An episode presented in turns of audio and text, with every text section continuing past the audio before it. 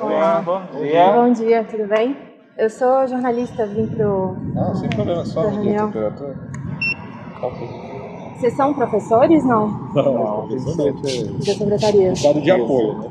Ah, No dia 3 de novembro, as escolas reabriram para as aulas presenciais do ensino médio em São Paulo, depois de sete meses fechadas. Alguns poucos estabelecimentos já vinham, desde outubro, realizando atividades extracurriculares, com turmas reduzidas. Para ver como seria esse retorno, eu, Juliana Deodoro, fui até a Escola Municipal Professor Derville Alegrete, na zona norte da capital. O prédio, que fica numa rua movimentada e atende cerca de 1.100 alunos, tem dois andares e foi pintado recentemente de um azul intenso. No portão, dois funcionários mediram minha temperatura e jogaram um spray de álcool nas minhas mãos. Um pouco adiante, no hall de entrada, chamou a minha atenção um mural de azulejos com desenhos feitos pelos alunos. São releituras de quadros brasileiros famosos, como o Abapuru, da Tarsila do Amaral, e o Mestiço, de Cândido Portinari. ah, entendi. Entendi. Já tá cheio aí? Não, né? O povo tá chegando, você pode entrar. Eu vou dar uma entradinha e depois eu vou ficar aqui na porta pra ver também Tá a bom, entrada. vontade. Obrigada. A escola é uma das oito municipais que oferecem ensino médio na capital. E estava quase vazia.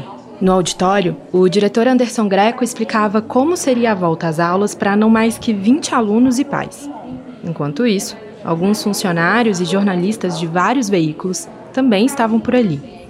Semana que vem vai ter uma avaliação da prefeitura, vão fazer pela, pela sala de informática, que é a avaliação diagnóstica. Ele vai olhar como é que vocês estão.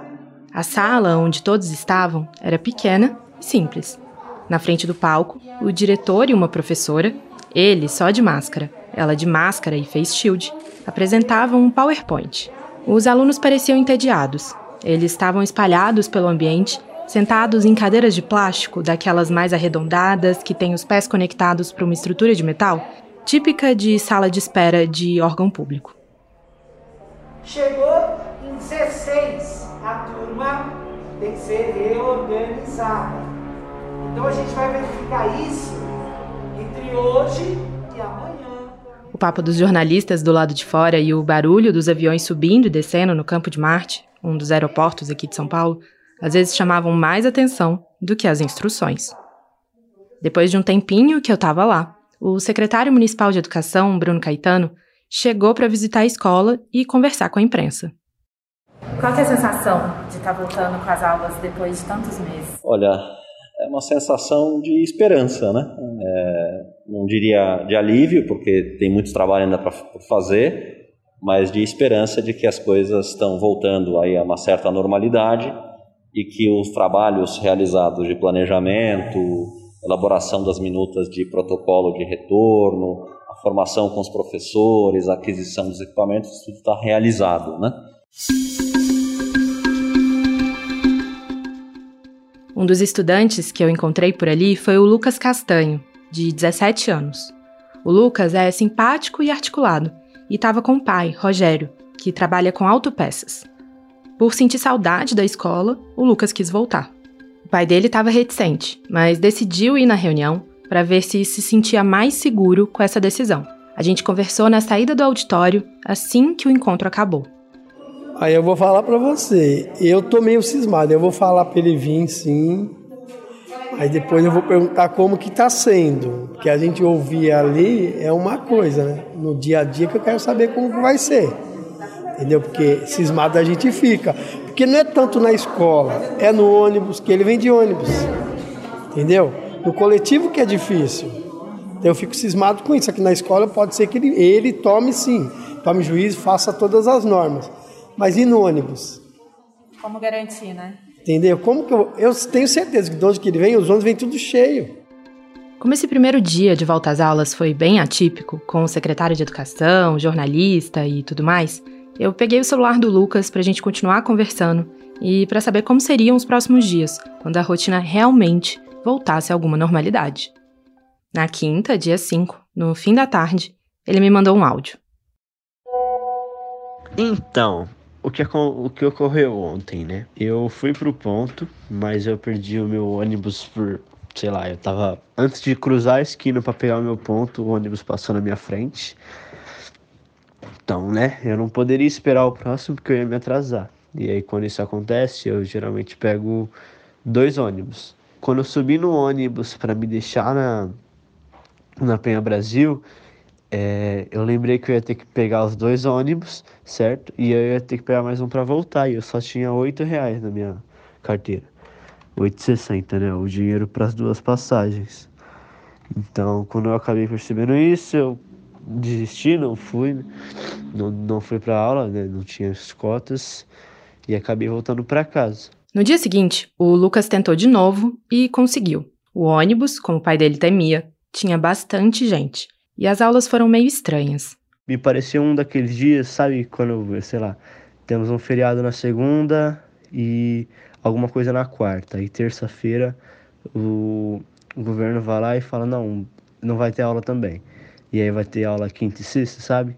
Me pareceu esses dias onde ninguém vai é, e por poucos alunos os professores não passam matéria a matéria em si, entendeu? Então eu só tô com a expectativa disso mudar para segunda-feira. Enquanto eu estava na Derville Alegrete, o Ricardo Ampudia, que também apresenta o Folha na Sala, foi para outra escola pública, e acho que a experiência dele foi bem parecida com a minha. Fazer da mesma forma, vou ler a Eu fui acompanhar o primeiro dia de aula na rede estadual, na escola Professor Milton da Silva Rodrigues, na zona norte de São Paulo. Todo mundo de máscara, álcool na mão, medição de temperatura e uma aglomeração de jornalistas pelos corredores. Todo mundo queria saber como foi a volta às aulas na escola pública. Igualdade. Aí na postura de vocês, vocês estão vendo que tem uma balança. Eu já tinha visitado a mesma escola antes da pandemia e o cenário era bem diferente. Em vez de gente correndo, roda de conversas, casais de namorados e aquela barulheira típica de pátio de escola, Agora o que se viam eram mesas separadas um metro e meio da outra, com um aluno em cada ponta. Todos comendo em silêncio uma merenda de bolinho, biscoito e suco de caixinha. A merenda normal vai voltar a ser servida em breve. Parecia bem menos animado do que da outra vez que eu estive ali, mas os alunos pareciam aliviados por voltar.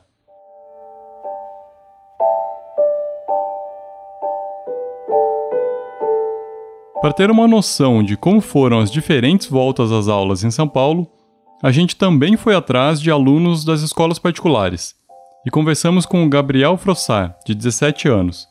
Ele estuda no Vera Cruz, um colégio particular tradicional aqui em São Paulo, que fica na Vila Leopoldina, um bairro nobre da zona oeste da capital.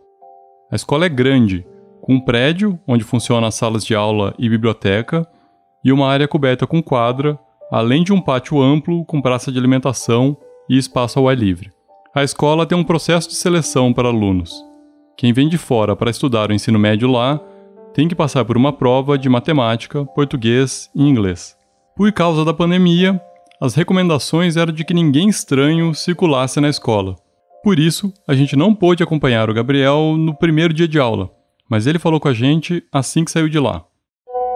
Mas foi basicamente o seguinte, cara, para entrar é, não tinha, tinha um protocolo básico, né? Mas não foi nada tão rígido, não, assim, ó. É, a gente entrava pelo normal, pelo portão de entrada, e, e aí tinha o protocolo dele medir com aquele termômetro que parece uma pistola, ele apontava no rosto, né? Mas é basicamente isso, assim, as coisas estão, estão meio que não, não são tão, tão, tão diferentes, a não ser esses mini protocolos e sugestões dos professores e coordenadores. A gente conversou um pouco sobre a situação, sobre a quarentena, antes de ter aula, né? Obviamente a gente não chegou e teve aula. A gente conversou bastante, falou sobre a, a como foi a quarentena, cada um teve seu espaço para falar, cada um trouxe suas, seus questionamentos, suas dúvidas. Tivemos a aula depois, uma aula mais leve, né? Não foi uma aula tão conteudista por causa que era mais para integração, né? A gente voltou mais para se ficar integrado de novo do que realmente para ter aula. A aula já está tendo online. Ah, uma coisa legal se falar é que as aulas foram transmitidas também para as pessoas que estavam em casa. Então, é, a gente teve aula de matemática e aí tinha uma câmera e um microfone que filmava a professora dando aula. Mas não funcionou tanto assim. As pessoas que estavam em casa falaram que, sabe, não dava para ouvir direito, o microfone era meio ruim, a câmera também não era das melhores. Então foi meio complicado integrar duas, os dois âmbitos, online e presencial.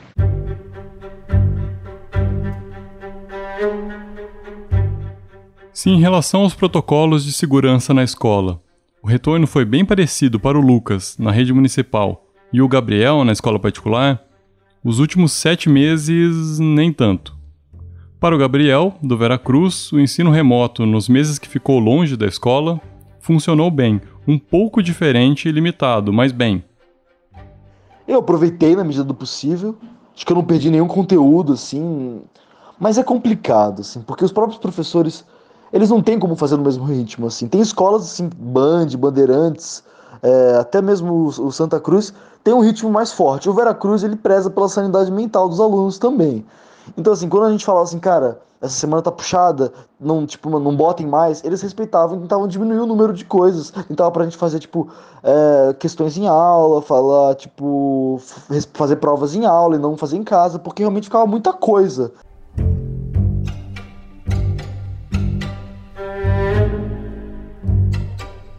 Já o Lucas teve muita dificuldade de manter uma rotina de estudo. E isso que, segundo o pai e os professores, ele é um bom aluno. Ele é representante de turma, tira boas notas e sonha em ser gamer. No nosso encontro na escola, quando eu perguntei se ele ia fazer o Enem esse ano, a resposta foi: Na real, vou fazer o Enem, mas tipo, só por fazer, vamos dizer assim. É, não me sinto muito preparado, mas eu pretendo estudar ano que vem. É, ou se, se, eu não se eu conseguir a minha carreira em outra, outra área, né, que eu desejo, mas realmente só vou fazer por fazer, vamos dizer assim. Mas isso porque esse ano você sentiu que você foi prejudicado, assim? Ah, com certeza. É porque assim, a gente, a gente já sabe a disparidade que tem entre as escolas públicas e as outras escolas, né? E ainda mais com um ano faltando, que foi basicamente esse aqui, onde a gente é, até que os professores fizeram bastante coisa, mas não tive, eu não tive muito como fazer, como seguir uma rotina. Então, com certeza, me, me senti muito prejudicado.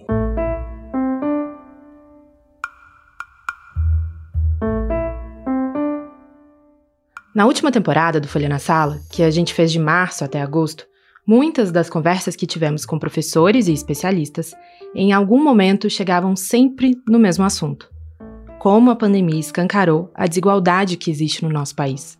O Gabriel e o Lucas exemplificam um pouco isso. E olha que o Lucas, por exemplo, tem celular, computador e internet em casa. Um cenário que grande parte dos alunos da rede pública não vivencia.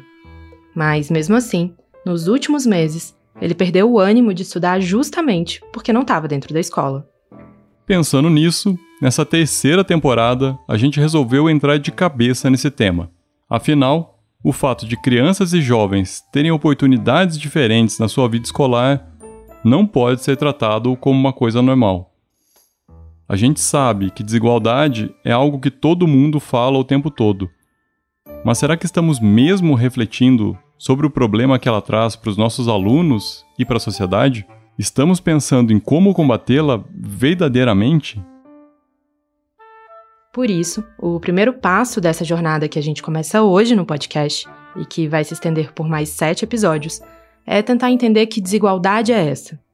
A escola combate ou aumenta a desigualdade? E o que fazer? Vem com a gente nessa conversa.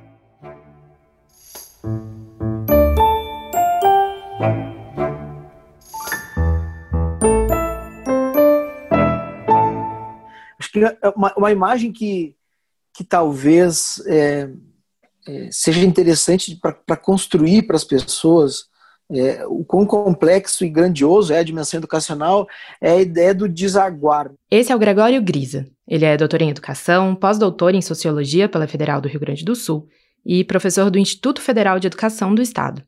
Eu liguei para ele porque queria entender quais são as desigualdades, no plural, que afetam a educação brasileira. A gente tem uma desigualdade é, de renda, a gente tem desigualdades é, de acesso à cultura, a gente tem desigualdades de acesso à saúde, a gente tem desigualdades referentes ao capital cultural das famílias, geográficas, regionais. Né? Então, dava para a gente elencar, sei lá, 10, 15, 20 desigualdades.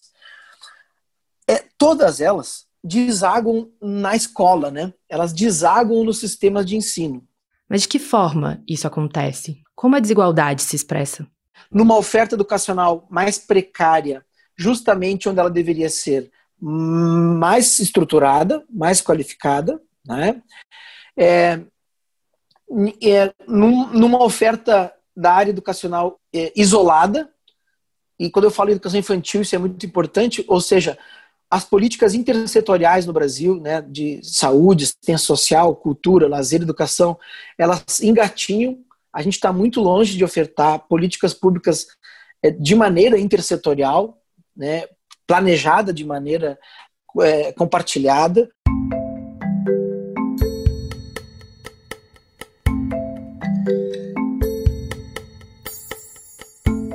Eu ouvi a mesma metáfora do desaguar do professor Maurício Enica, da Faculdade de Educação da Universidade de Campinas.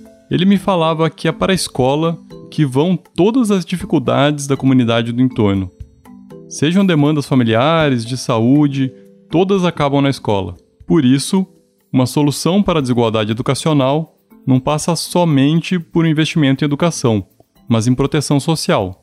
Mas antes de falarmos da solução, eu queria entender do Maurício o tamanho do fosso da desigualdade na escola. O professor Enica faz parte de um grupo de pesquisadores que desenvolveu o IDEA, o Indicador de Desigualdades e Aprendizagens, que mede a distribuição da aprendizagem entre grupos de raça, gênero e socioeconômico nos municípios brasileiros. Um resultado interessante do índice que o professor aponta é que, nos municípios em que o nível de aprendizagem em português e matemática é baixo, a desigualdade entre os grupos sociais que estão na rede também é baixa, ou seja, todo mundo aprendeu pouco. Quando a gente vai olhar os municípios em que o nível da aprendizagem é mais alto, o que a gente vê é que pouquíssimos municípios têm, é, estão em situação de equidade. No, a imensa, gigantesca maioria dos municípios apresenta desigualdade entre grupos, em favor, em favor de quem tem nível socioeconômico mais alto das, e das pessoas brancas sobre as pessoas pretas. Nos municípios em que a aprendizagem é alta, a desigualdade aumenta. Poucos aprenderam, e esses poucos são mais ricos e mais brancos.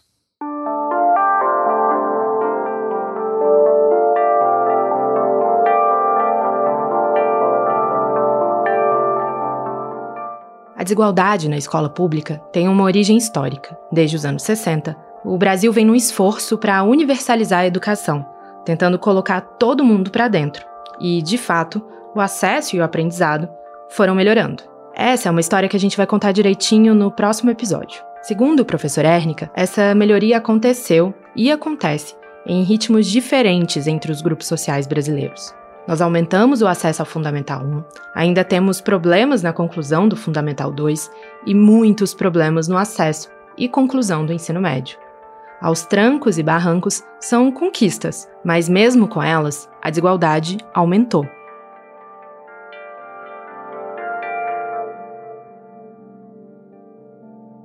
Quando a gente olha a aprendizagem, o que, que, o que, que aconteceu? A gente colocou todo mundo na escola, ao longo do tempo, quando a gente olha numa perspectiva temporal maior, a gente vê que as médias de as médias de aprendizagem vieram melhorando. Isso é esse é um bom resultado. Por que, que é um bom é, é um bom resultado? As pessoas estão na escola, estão, estão concluindo mais anos de, de estudo e em média estão aprendendo mais. Qual é o problema? É que a média é uma medida que não informa absolutamente nada sobre a sobre desigualdade. Então, as desigualdades de aprendizagem na escola pública aumentaram ao longo dos anos dos anos 2000 em favor é, das pessoas de maior nível socioeconômico, em favor das pessoas brancas em relação às pessoas pretas. Bom, mas aí vem a dúvida. Será que a escola tem o papel de reduzir essa desigualdade? Ou, como parte do sistema e da sociedade, ela acaba apenas reproduzindo essa desigualdade? Gregório Grisa. Estruturalmente, estruturalmente e historicamente, a tese da reprodução ela é bastante chancelada pelos dados, tá? E o que é reprodução? Né? A reprodução é, é, estudantes terem uma trajetória escolar muito semelhante dos seus pais, né? Ou dos seus avós. Ou seja, a escola não é um veículo de ascensão social em grande escala no Brasil. De acordo com a síntese dos indicadores sociais, publicada pelo IBGE em 2017, com base nos dados do PNAD. Então, apenas 10% daqueles filhos dos pais que tinham apenas o fundamental conseguem chegar à diplomação. Isso quer dizer que o nosso sistema escolar como um todo é, faz com que 90% desses filhos de pessoas que não concluíram o fundamental não consigam concluir o ensino superior. Eles, eles, ou seja, eles foram parando no funil escolar, né? Da escolarização. Claro que a escolarização aumentou bastante, que hoje eles têm mais escolarização do que seus pais, até pela obrigatoriedade, mas do ponto de vista estrutural, né, da ocupação do mercado de trabalho, dos postos mais privilegiados, é, de ter salários melhores, por exemplo, é, estruturalmente a escola tem um caráter de reprodução de desigualdades é, é, que, que, é, que, que não é intencional. Né? É óbvio que nem um diretor, nem um professor quer reproduzir desigualdades no seu fazer cotidiano sala de aula, mas ele é estrutural. A professora Natália Lacerda Gil, também da Federal do Rio Grande do Sul, toca num ponto sensível. Para ela, a escola tem muitas vezes uma postura positivista. Ela não só reproduz as desigualdades, como reafirma os papéis sociais em que os alunos são colocados, como se fossem determinados. Não acho que é determinado, garantido que bom, a escola vai reproduzir. Acho que ela cumpre, sim, esse papel. Acho que ela cumpre tanto mais quanto menos a gente discute isso, quanto menos a gente percebe isso. É porque ela naturaliza os desempenhos como sendo desempenhos inatos e não desempenhos vinculados à sociedade. É como se ela ainda pusesse um carimbo, sabe? Já tem toda uma desigualdade social, mas aí, tipo, ela carimba agora. Basta, além disso, você não tem desempenho escolar, você não é inteligente. Porque ela está inserida na sociedade, porque ela não teria nenhuma razão para ser diferente daquilo que é a sociedade em que ela está. Mas calma, a gente sabe que a situação é crítica, mas os especialistas também ressaltam o papel fundamental da escola e do professor como agentes de transformação na vida das pessoas.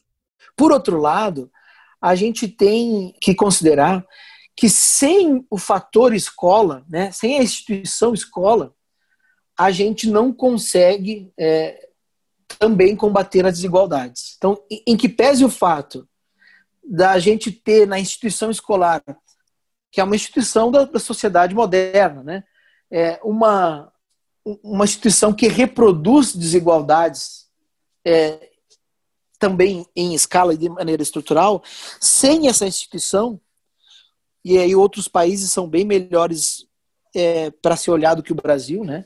Mas é, sem essa, essa instituição, a, a gente não consegue é, fomentar uma equidade social, né? Ou seja, combater as desigualdades.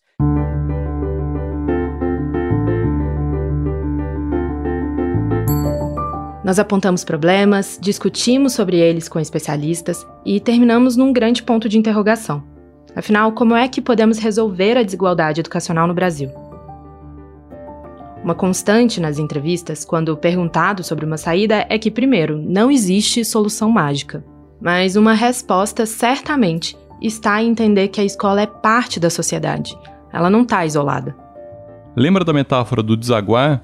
Que todos os problemas sociais acabam na escola, no colo dos gestores e professores? A educação só vai melhorar se a rede de proteção social da comunidade escolar melhorar junto, se houver igualdade, também fora dos muros da escola. O Chico Soares é professor da Universidade Federal de Minas Gerais e ex-presidente do INEP, o Instituto de Pesquisas do Ministério da Educação. Ele me disse que estados e municípios têm de começar a combater as desigualdades agora, com os recursos e condições que têm, em vez de esperar o momento ideal para dar o primeiro passo. Nós precisamos de duas coisas. Eu preciso melhorar a nossa a nossa expectativa de aprendizagem, sobre isso eu não tenho dúvida. Tá? Mas eu não queria melhorar isso com o esquema atual, eu queria melhorar diminuindo as desigualdades. Entende? Eu acho que isso é muito importante, não é tão complicado.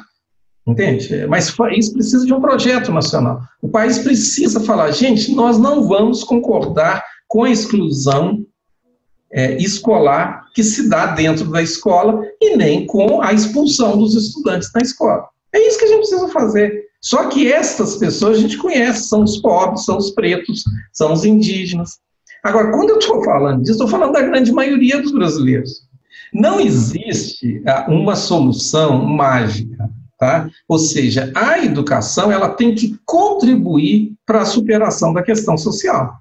Entende? Nós não podemos esperar o quando e se tivermos todas as condições para que então a gente ofereça a educação. Para o economista Anaésio Menezes, do Núcleo Ciência pela Infância e professor do INSPER, essa ação mais incisiva do Estado deveria se concentrar prioritariamente na primeira infância. Se as, se as crianças moram num ambiente muito estressante, é, numa casa pequena, superlotada, sem saneamento básico, sem acesso à educação infantil é, de qualidade, essa criança vai perdendo a sua capacidade de aprender, de ser resiliente, de ser perseverante. E aí, quando ela chega na escola, as dificuldades já são muito maiores. E aí ela tende a repetir de ano e depois evadir a escola sem chegar no ensino médio. Então você tem que começar desde cedo. Existe uma convergência de achados em várias áreas, a neurociências, a psicologia, a educação, a economia. Todas estão convergindo para a importância dos primeiros anos de vida. É no começo da vida que o cérebro desenvolve audição e linguagem, por exemplo, que vão influenciar na alfabetização.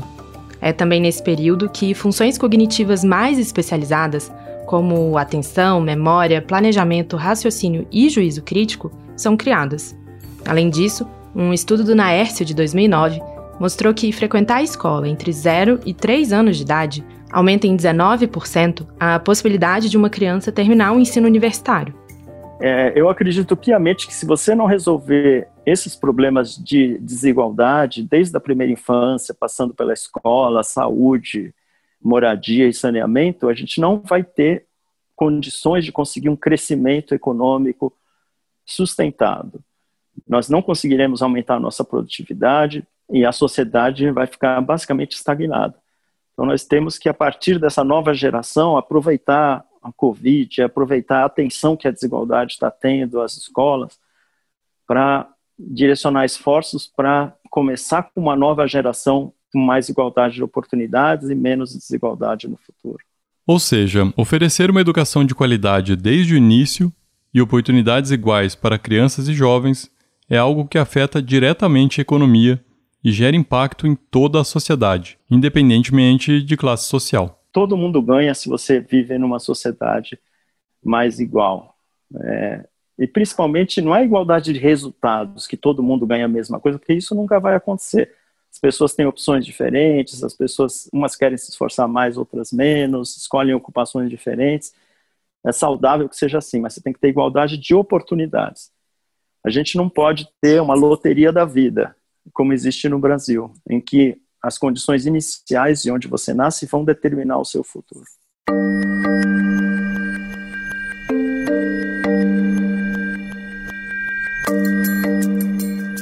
Esse foi o Folha na Sala, o podcast da Folha para professores em parceria com o Itaú Social.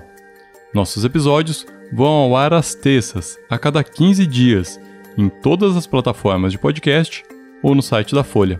Eu sou Juliana Deodoro. Eu sou Ricardo Ampudio. No próximo episódio, vamos contar a história de quando foi que a escola pública passou a ser para todos. A coordenação do podcast é de Fábio Takahashi e Magé Flores. A edição de som é de Stefano Macarini. Até a próxima. Tchau.